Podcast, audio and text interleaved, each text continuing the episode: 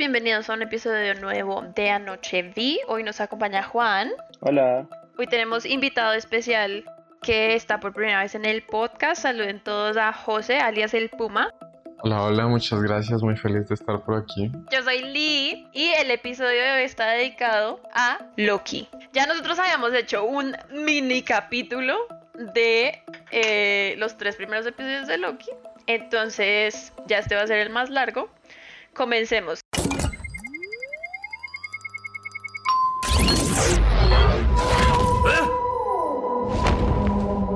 Sé qué lugar es este. Los guardianes del tiempo construyeron todo un circo. Y los payasos interpretan sus papeles a la perfección. Qué buena metáfora. Es hermosa. Te hace sonar súper listo. Soy muy listo. Lo sé. Ok. Ok. Bueno, yo le pondría cuatro estrellas. Sé que todo el mundo le ha gustado muchísimo la serie, que es la mejor de todas, pero a mi gusto personal, no. Loki abarca muchos temas que, por ejemplo, nunca había abarcado Marvel a lo largo como de todas sus películas y series y demás. Y es como un tema filosófico que a mí, por, por ejemplo, a mí se me dio mucha curiosidad y es el tema del libre albedrío, si te cuestionas tu futuro, si ya vienes a hacer lo que está prediseñado, tú mismo construyes lo que vas, según las decisiones que vas tomando, tu camino.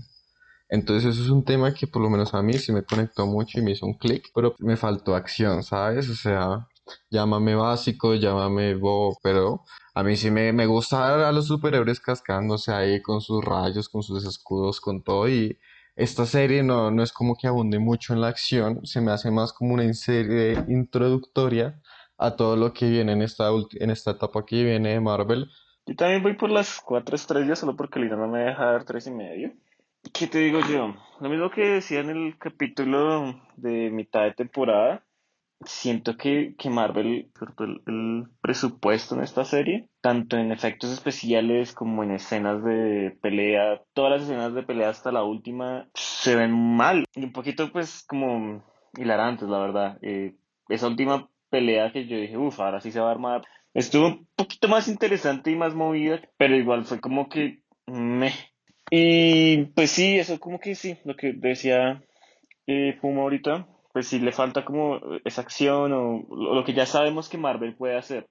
Yo, yo le voy a dar a esta serie tres estrellas. Sí, o sea, sí mejoró, pero igual. Los 45 minutos que dura el capítulo 15 son importantes y el resto es como relleno. Eso no me gusta de esta serie. Y sí, los efectos especiales tampoco le ayudan. Nada le ayuda. Protegemos el flujo correcto del tiempo. Tomaste el tercer acto y rompiste la realidad. Quiero que nos ayudes a solucionarlo. Yo la verdad, así que yo recomiende esta serie. Como mucho, no. O sea, hay que verla porque es Marvel y hay que saber un montón de cosas para lo siguiente. Pero así como que haya sido la mejor serie de todo el planeta y que haya que verla sí o sí porque se fajaron con todo, como pasó también, estoy de acuerdo, con Falcon and the Winter Soldier y un poquito con WandaVision. No, no, no creo que esta serie la de tan, tan así. Pero pues hay que verla para seguir, seguir la fase, ¿sí? Correcto. Y pues básicamente es la serie que va a empezar todo lo que viene después, todo el calendario que, que, vamos a tener de aquí al 2024, creo que va a esta fase. Hay que verla simplemente si quieres entender lo que pasa y, y no ser de esas personas que va a cine a ver eh, alguna película de Marvel y como no vio las 805 que tenía que ver antes de, no entendió ni verga de lo que estaba pasando. Entonces sí, básicamente es una recomendación a cualquier fan de Marvel porque pues es Tom Hiddleston, es Loki, es, es genial y divertido verlos. Tienen muy buen cast, la historia no, no termina de pegarla, pero pues es entretenida para los fans de Marvel. Para un fan que quiera hasta ahora empezar a hacer Marvel, no, no, no es como, como lo mejor para empezar. Yo lo que dicen ustedes es verdad, o sea, hay que vérsela porque pues tienes que verte todo lo de Marvel o pues no eres un fan de Marvel. Y uno pues te vas a quedar perdiendo otras cosas, pero si eres una persona que no se la ha visto te recomendaría verte un, un video en YouTube de te lo resumo así nomás del Felo, así que en 15 minutos te digan lo esencial, porque literalmente en todos los capítulos se puede coger lo esencial de cada uno y hacer solo una hora, incluso una película, para que te abra este nuevo universo o esta nueva etapa. ¿En serio crees en esta variante de Loki? Por suerte, él cree en sí mismo lo suficiente por los dos. Bye. Es adorable que creas que eres capaz de manipularme. Esta película se sale un poco de las barreras de lo que viene a ser la acción, puño por acá, por allá, por allá, que da intriga. El tema filosófico de cómo te cuestionas muchas cosas de tu vida y de, del personaje mismo, como si Loki está destinado a morir siempre, a siempre estar el malo, a siempre hacer caer bajo el mismo régimen o el mismo comportamiento, también puede aplicar o te sientes identificado, por lo menos yo me sentí identificado en muchos de esos aspectos como cosas que he pensado en algún momento y como que, uff, chévere que intentes meter algo más que no sean solo acción, que aún así me hizo falta, como ya lo recalqué, pero este agregado, nuevo, se me hace muy, muy chévere. Eh, y también, ya por terminar, esta nueva introducción, no sé si sea bueno o malo, pero el hecho de que te dejen con tantas ganas de que, porque al final no viste nada, o sea, al final lo único que confirma esta serie es que hay un multiverso y que va a haber un multiverso y muchas cosas en un futuro, pero también te deja con esas ganas de, ah, marica, vamos a esperar y espere, espere lo que está por venir en esta nueva siguiente fase Marvel. Eso a mí personalmente fue lo que más me gustó. Sí, yo creo que a todos en particular como que lo deja en eso, pues lo filosófico que uno se empieza a volver en, en cuanto uno empieza a, a considerar que lo que uno vive no es realmente algo que uno escoge vivir, sino que ya está predestinado a pasar. No, no porque esté predestinado a pasar, sino porque ya pasó, ¿sí? Es la cosa de, de ponerse a pensar eh, en cuatro dimensiones, que pues bueno, es totalmente imposible para nosotros como humanos concebirlo, pero que este último capítulo lo hace muy chévere. Y es mostrar la línea del tiempo alrededor del castillo como un ente circular. Y es como la mejor forma para tratar de entender eh, esa cuarta dimensión que es el tiempo, en cuanto a que todo el tiempo está transcurriendo al mismo tiempo, ¿sí? No, no es que exista el pasado, el presente y el futuro, sino que el tiempo está ahí siempre, porque es, pues sí, o sea, es el espacio-tiempo. Entonces, todo lo que estamos haciendo ahorita, todo lo que hemos vivido, lo que estamos viviendo y lo que viviremos, pasa al mismo tiempo. Me gustó como toda la idea de la TVA. O sea, eso me pareció interesante.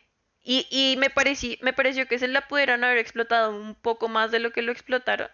Entiendo que la serie era de Loki y es entendible, pero igual, pues si te vas a inventar una cosa como una empresa eh, muy multinacional dirigida hacia el tiempo, pues creo que la pudieron haber explotado un poquito mejor y un poquito más, porque si, si nos damos cuenta como que se presentó y tuvo una presentación muy nice al principio con ese video de Miss Minutes, pero pues así que haga gran cosa o que lleve por lo menos la historia, no lo hace.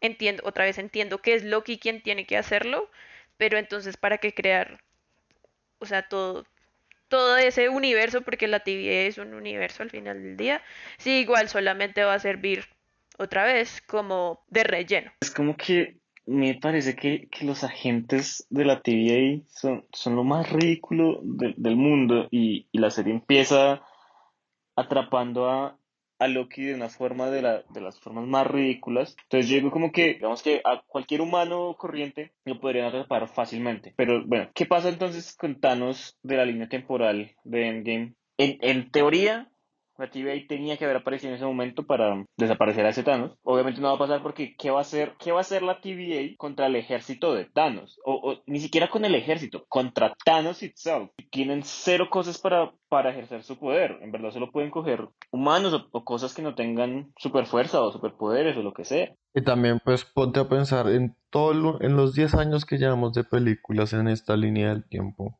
¿Te has puesto a pensar que no de todo lo que ha pasado en todas estas películas, ninguno ha sido un Nexus Event para que no aparezca la TVA y corrija esa línea. O sea, lo que te digo es que en esta se han pegado unos guionazos con esto de la TVA y los multiversos. Pues al final ya no los comimos y no lo vamos a seguir comiendo hasta el final que se acabe el, el universo Marvel. Pero lo que te digo, siento que fue un error de Marvel no sacar Loki, sino sacarlo de esta manera. Siento que fue un poco forzado, pero pues, ¿quién soy yo para cuestionar a, al tío Marvel? Ya metiéndonos en parte de, fan de Marvel, yo siento que, que es espectacular. o sea, a mí lo que más me gusta de Marvel desde que me empecé a, meter en el mundo de Marvel y, y de ver las películas de Marvel sagradamente la primera semana en la que están en cine es primero pues lo que ellos esperaban, la escena post créditos cuando se termina una película. ¿Por qué nos gustan las escenas post créditos? Porque nos dan ese hint, ese, esa idea de lo que va a pasar en la siguiente película, de para dónde va el universo. Y por eso mismo que todo está conectado, uno siempre quiere ver más. Y entonces esta gente sabe que, que, uno siempre quiere ver más y entonces siempre terminan sus películas abiertas. Eso, eso me agrada el resto, que era algo que pues no veíamos hace mucho, pues desde, como te digo, como en Endgame fue cerrado. Eh, Wanda y Falcon como que pues sí dejaron algunas incógnitas abiertas y eso, pero no tan como que no, no pegan tanto a todo el universo Marvel, sino como a sus personajes en sí. Pero lo que pasó acá y, y ver que, que Sylvie mató a Kang y, y él siendo una variante les dijo como yo soy el chévere, o sea, yo soy una persona tranqui, si deciden matarme y dejar esto al libre albedrío, va a llegar un conqueror, va a llegar una persona que, sí, va, alguien que puede ser peor. Entonces, como que eso me gusta, que ahora volvamos a, retomar esto de, de uy, y ahora qué va a pasar, y, y, esto le afecta a todo el universo. Lo que haya pasado en esta película va a poder afectar a todos los personajes del universo Marvel y a todos los que hasta ahora van a entrar al universo Marvel. Entonces, sí, es, es una gran entrada, espectacular forma de, de abrirnos la boca y decir, fue puta, la fase 4 va a estar una chimba porque las posibilidades con un multiverse son infinitas, literalmente infinitas. ¿Qué les parecieron los, los episodios cada miércoles? A mí no me gustó. Era más chévere verlos los viernes. A mí me da realmente igual. Es que realmente en pandemia vale un poquito verga como qué día es. Sí, a mí eso de que viernes es viernes, sábado es sábado, me cuando estaba trabajando, como que sí sabía cuál era mi día de descanso y ese día era como para hacer planes y demás. Pero whatever, like, en pandemia, no estando en la casa tanto tiempo, que salga un miércoles o que salga un viernes, da totalmente igual. Pues me parece a mí, pues, a mí la semana no, ni empieza ni termina, es como que pasan los días y vemos. Eh, yo estoy de acuerdo con ustedes porque, a ver, cuando te lo ponen el viernes, tú, tú haces plan para, te mentalizas, ¿sí? Como, uy, viernes. Si tienes pareja, pues velas con tu pareja, incluso con amigos, pides una pizza, lo que sea, y es como el plan del, del fin de semana, la introducción al fin de semana, más que es un plan tranqui, un plan que a todo le acomoda. Un miércoles queda mucho más incómodo para todos, un miércoles muy poca gente se va a reunir para ver un capítulo y más de estos eh, no sé, estás en plena jornada laboral, a veces no puedes pegarte el lujo como de trasnochar y verte el capítulo apenas sale a las 12. Por muchos factores a, muchos no les gustó, incluyéndome. Eh, no sé por qué lo hicieron así, tal vez porque es el corte de la mitad de semana y así crean más expectativa durante toda la semana, porque durante el fin de semana ya se te olvidó lo que viste. Entonces ya es como, ah, te ocupas, sales, haces un millón de cosas digamos que así lo puedo entender yo, pero pues estoy de acuerdo con ustedes con que el fin de semana o el viernes será la mejor elección. La confianza no se te da, ¿eh? Puedes confiar en mí.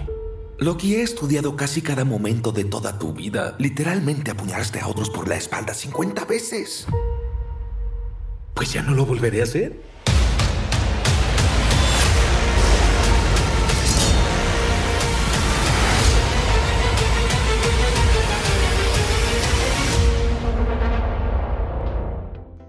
Bueno, recomendaciones. No sé por qué despidieron a la gente de Infinity o Endgame para las coreografías y o efectos especiales. Por favor, tráiganlos de vuelta.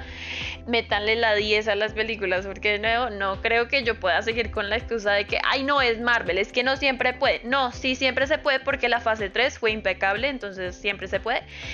Y además tienen mucha plata. Pues, like, no se las va a dar, like, literal. Esta mierda de, de, de Black Widow hizo casi tanta plata en Premier Access que en los cines en Estados Unidos. Like, pida, pida lo que quiera que se les da. ¿Vio? Pidan plata, pidan plata. Bueno, gente, muchas gracias por escucharnos. Nos vemos, digo, nos escuchamos en otro capítulo. Gracias a mis invitados. Muchas gracias por invitarme. Y bye. Hasta luego. Chao a todos, cuídense.